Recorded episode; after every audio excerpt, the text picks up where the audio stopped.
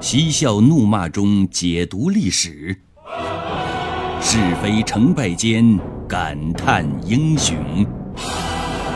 请听《汉朝那些事儿》。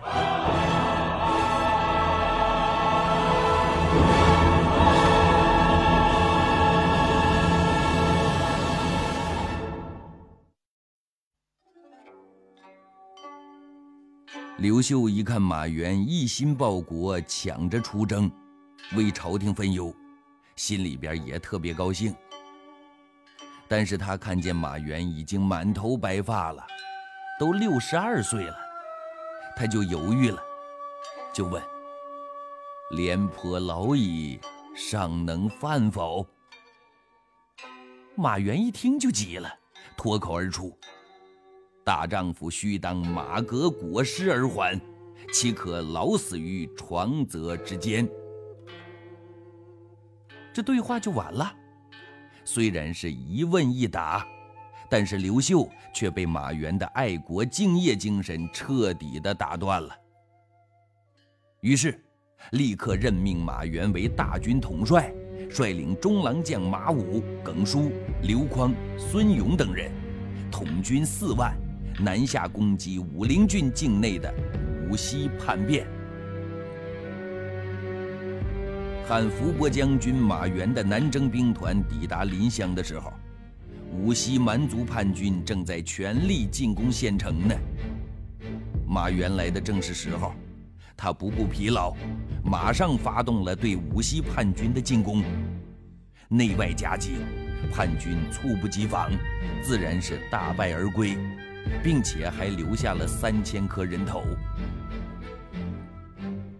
宜将胜勇追穷寇，接下来，马援决定乘胜追击，消灭五西蛮族主力。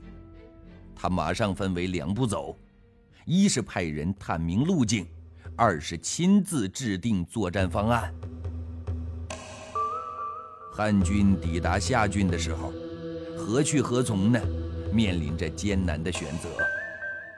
当时有两条路可以深入蛮族的心脏地区，一条从冲县出发，是条阳关大道，优点是沿途是宽敞的大路，安全系数大大增强和提高。缺点是线路长、距离远，后勤补给的难度大。另一条从湖头山出发，是独木桥。优点是线路短、路途近，自带干粮就可以解决温饱问题。缺点是路险坡陡，明枪易躲，暗箭难防啊！走这条路，机遇和风险并存。可就是这两条道，却让马援和副中郎将耿舒产生了严重的分歧。耿叔是属于保守派的，做事向来谨慎稳重。他主张选择走阳关大道，理由呢？虽然绕道了，要走很多弯路，但这条道路平坦，可以避免善于打游击战的蛮族叛军的伏击。马援是属于豪放派的，做事向来以雷厉风行著称。他主张选择走独木桥，理由是，走冲线虽然安全，但是行军缓慢，时间和战线都会拖得很长，而且呢，大军势必会消耗更多的粮食，增加后勤的负担，而走虎头山呢，可以达到出奇制胜的效果。按理呀。在军事路线选择这样的关键时刻出现分歧也很正常，坐在一起好好的商量，最终确定正确的行军路线才是当务之急。可是呢，马原和耿舒两个人对自己的选择都很坚定，谁也不让谁。没确定统一的行军路线，出兵的日期是一拖再拖。眼看要再拖下去，就要耽误军机了。马援只好把行军的两项意见同时呈报朝廷来裁决。刘秀看了书信之后，批了这么一句话：“将在外，君命有所不受。你是主帅，你看着办吧。”意思很明显，就是委婉的同意了马援的战略。刘秀虽然批的委婉，但耿叔却感到委屈。不满归不满，耿叔还是尊重了上级的指示，于是大军就开始走独木桥了。接下来的过程正像耿叔所说的那样，汉军刚过虎头山，很快就陷入了五溪蛮族布下的天罗地网。进进不得，退退不得，汉军陷入了绝境。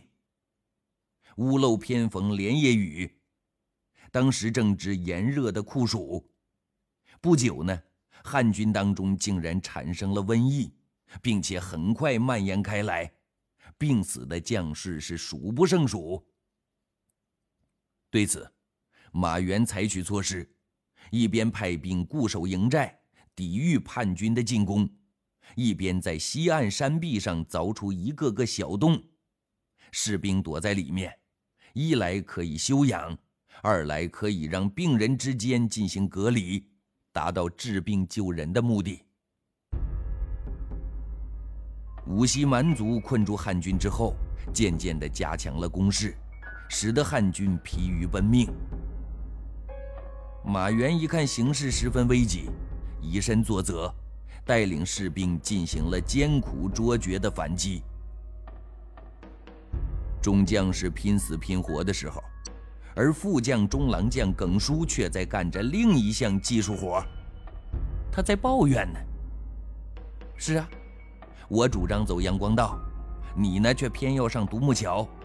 现在知道独木桥什么滋味了吧？抱怨过后，他又开始诉苦。他马上写了一封信给自己的兄长耿弇，信中分两层意思：一是讲述汉军现在的艰难处境，请求增兵；二是讲述马援的一意孤行，请求调查。耿叔的意思很明显，把责任全都推到了马援的身上。耿弇接到书信之后，不敢怠慢。立即把情况向刘秀进行了汇报。听说南征大军陷入了进退维谷的境地，刘秀自然很是失望。而此时，刘秀的女婿梁松等人又来了个落井下石，结果让刘秀一怒之下，一方面呢对马援进行了怒骂，叫你自行裁决，不是叫你自投罗网、自寻死路。不让你去，你偏要去，这下好，晚节不保了。带着士兵往火坑里跳，自己寻死还要带上别人。另一方面呢，撤销了马援的军事指挥权。刘秀马上派遣梁松为中郎将，充任监军官，去追查马援的责任，接收马援的军队。马援很想胜利，也需要胜利。他很想凭借自己的力量挽狂澜于既倒。可是接到刘秀的谴责令和追查令，马援是悲愤交加，怒火攻心，当场就吐了一口血，昏过去了。年老体弱，再加上连日征战。本来体力和精力就到了极限了，此时怒火攻心，这一倒下去，就再也没站起来。马援就以这种悲情的方式结局了自己辉煌而凄凉的一生，当真是出师未捷身先死，常使英雄泪满襟。梁松到的时候，马援已经死了。梁松旧恨难消，趁机诬陷马援。梁松对马援呢，早就怨恨着，原因也很复杂，后边呢咱们会说的。接下来的事儿就很简单了，在梁松的策应之下，一些早就看不惯马援的人开始活动了。没错，马援活着的时候太风光了，总是在刘秀面前抢风头，弄得一些自认为是天才的人都变成庸才了。马原活着的时候呢，不敢找马原算账，死了，这笔账也该了结了。接下来就很简单。一些视马原为眼中钉的人就趁机诬陷他。马原以前在南方打仗的时候，听说过一种药可以防止中瘴气，据说有百毒不侵的功效。马援打了胜仗，凯旋归来的时候，顺便带了一车回来。这个药叫益乙，一颗一颗晶莹剔透，就跟珍珠似的。于是这些人就给刘秀打小报告，说马援贪污受贿，曾经从南方弄了一车珍珠回来。刘秀本来对马援的死就伤心至极，看到这个报告，显然是急火攻心，下诏没收了马援的侯位。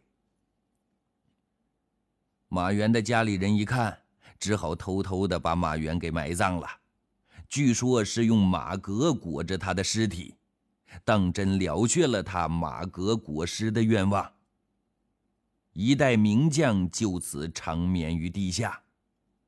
当然了，也有人为马援鸣冤的，朱伯就是其中一个。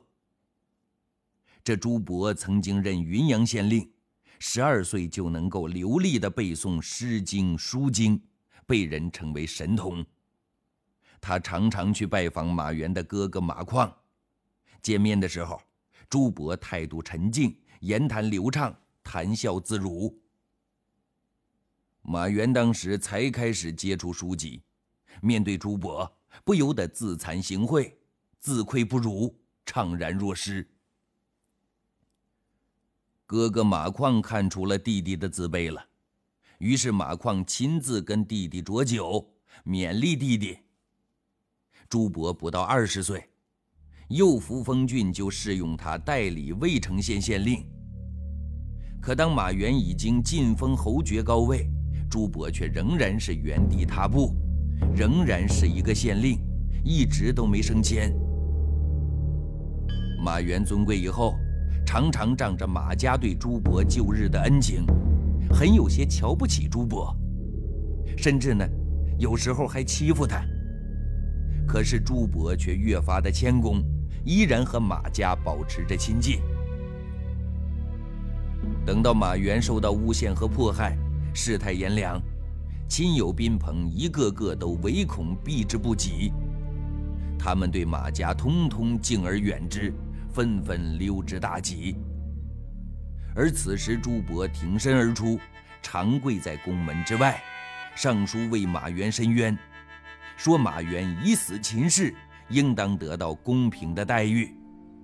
词语恳切，情意可嘉，令人垂泪。此时，马援的侄儿马炎和马援的夫人，也先后六次向皇帝上书，申诉冤情，言辞凄切。最终，刘秀像是被突然点化了似的，这才命令厚葬马援。后人有诗写道：“视死忽如归，春潮带雨晚来急。春来便是桃花水，山重水复疑无路。花落知多少，醉卧沙场君莫笑。望帝春心托杜鹃，夕阳无限好，景行行止，江湖夜雨十年灯。”话说刘秀成功的废除了郭皇后，把自己心仪的圣女阴丽华扶上了皇后的宝座，然后又通过各种高压政策和舆论，迫使孤太子刘江主动让贤退位，从而呢，刘秀顺理成章的把他最疼爱的儿子刘庄立为太子。没有以往后宫之争的刀光剑影，没有以往后宫之争的血雨腥风，刘秀凭着他高超的驾驭能力，凭着超一流的柔功，把后宫之争演变成文明之争，把影响力降到了最低，把残酷性扼杀于萌芽之中。也正是因为这样，当刘江满含热泪，一步三回头回到封地的时候，内心在喊叫着：“其实。”我不想走。刘秀原本轻松的脸上，却突然间有了一点伤感，有点悲悯，有点感叹。他只能在心里抱歉的说了：“儿啊，其实你很优秀，其实你也很像我，但现在是和平年代，不需要舞刀弄枪，需要的是知识啊。对不起了。”你的治国主张我不赞同。当然了，这不是最重要的，重要的是你投错了胎呀。你的母亲如果不是郭圣通，而是阴丽华，那么一切都会是另一个结局了。可是无论如何，随着刘江的离京，刘庄的胜出，一切都尘埃落定。刘秀心中的石头终于放下了，但他还来不及喘一口气儿呢，又一个烦恼摆在他的面前，那就是给太子选师傅。金庸的小说《天龙八部》，好多人都看过，里边呢有这么一个搞笑的场面：天不怕地不怕，天不服地不服的南海恶神岳老三。因为不愿意出尔反尔做王八，就认段誉做师傅。段誉自感承受不起，进行推脱。但是岳老三好像对段誉是情有独钟，到最后居然死皮赖脸的求段誉做他的师傅。之后每次见到段誉，还要上去毕恭毕敬的磕头，全然不顾别人异样的眼光。在少林英雄大会上。他说了一句：“不许伤害我师傅。”为救段誉，不惜跟慕容复动手。而段延庆在曼陀山庄抓住段誉，威逼段正淳让出皇位的时候，岳老三说了一句：“不行，他是我师傅。”站出来拼命了，结果惨死在段延庆的铁杖之下。当然了，徒弟选师傅。这不是金庸的独创，因为在古代宫廷太子身上早就已经泛滥成灾了。就像皇帝的女儿不愁嫁一样，皇帝的儿子自然也不愁老师教。为将来继承皇位着想，刘秀自然想给太子刘庄找一个好的师傅。这时候。一个热门人选新鲜出炉了，这个人就是殷丽华的哥哥殷实。这一切的幕后主使自然是殷丽华了。本着肥水不流外人田的原则，殷丽华首推刘庄的舅舅来当师傅，自然有他的道理，有他的想法。但事实证明呢？太子关系到国家的生死存亡，作为现任皇帝，刘秀自然不可不察呀。于是，在建武二十八年，慎重的刘秀召开了一个御前扩大会议。会议的中心思想只有一个：专门研讨太子的教育问题，商议太子老师的最佳人选，要求大家本着公平公正的原则。民主进行提议。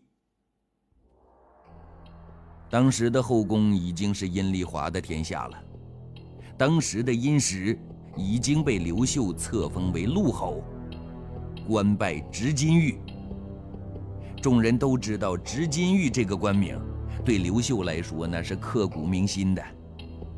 当年初出茅庐的时候，他说了这样一句经典台词。娶妻当娶阴丽华，做官当为执金玉，被传为千古佳话。而随后，刘秀通过打拼，不但娶到了阴丽华，而且官位比执金玉更大，成了天下之主。因此呢，把殷实封为执金玉，意义也很特殊。执金玉的官职虽然不是很大，但是作用不小啊，相当于皇帝的贴身保镖。更重要的是，在刘秀的潜意识里，这是一个神圣的职务，而把这个职务封给殷实。可见殷礼华当时的得宠，可见刘秀对殷实的赏识。都说群众的眼睛是雪亮的，同样的道理，官场上众官员的眼睛更是雪亮的。谁是皇帝的最爱？谁是皇帝身边的大红人儿？他们能不知道吗？他们能不做顺水人情吗？也正是因为这样。当刘秀要大家提议太子师傅人选的时候，众人几乎异口同声的一致指认：非殷实不可。